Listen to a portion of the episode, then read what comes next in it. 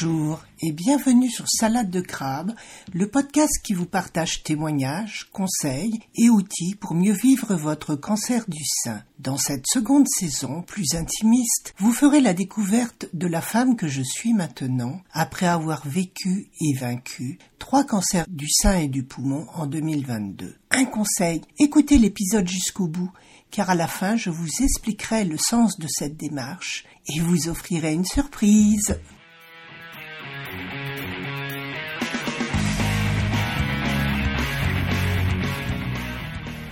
Je sens qu'aujourd'hui je risque de choquer certains de mes auditeurs. Oui, j'ai fait des études universitaires scientifiques et suis cartésienne, logique. Mais une part de moi a toujours vécu et accepté qu'il y avait une autre réalité, pas encore reconnue par la science.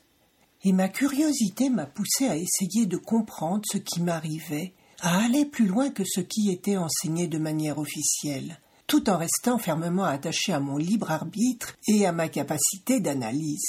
Beaucoup plus tard, j'ai compris tout cela de manière consciente, comme je vous l'explique dans l'épisode 25, ce que la vie nous donne.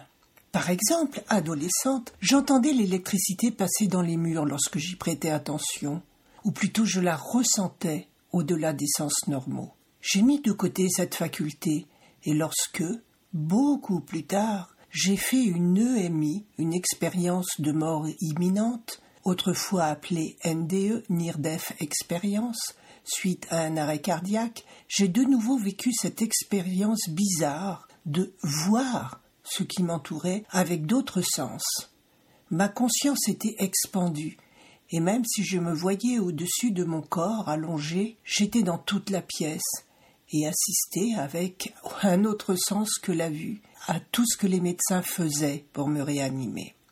Plus tard, j'ai fait une expérience non recherchée de channeling.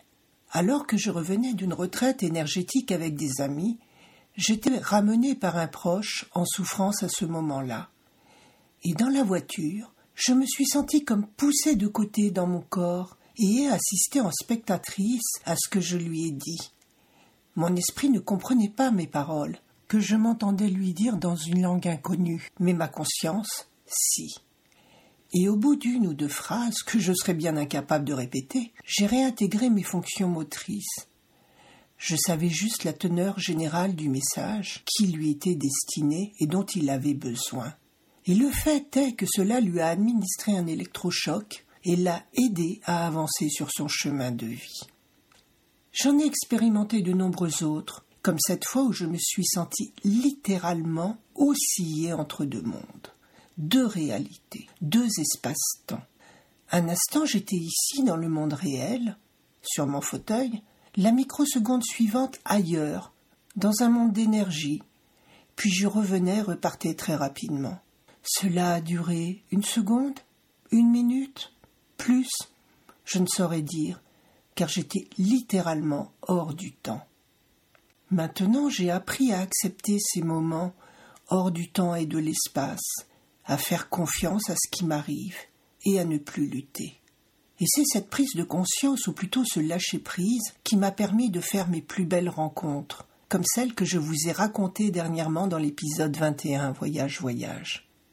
Et cela m'a permis de traverser cette année de cancer et d'opération du mieux possible, même si cela a été parfois très très difficile et l'est encore à ce jour.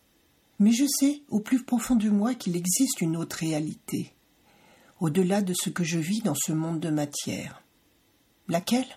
Je n'en sais rien, mais je n'ai plus peur de la mort, ni de ce qui m'attend après. Je ne sais pas si cet épisode vous aura touché, fait réfléchir, mais je serai curieuse d'avoir vos retours. Et je vous dis à bientôt. Et voici le moment de la surprise. Pendant tout le mois de janvier, je participe au défi J'envoie 2023, suivi par de nombreux podcasteurs francophones. Chaque jour, nous devons mettre en ligne un épisode sur un thème précis, prédéfini. Le but, nous sortir de notre zone de confort et apprendre à nous livrer à nos auditeurs. Alors, je vous propose de découvrir quel est le thème de chaque épisode et de m'envoyer votre réponse en commentaire ou par mail à équilibrance avec un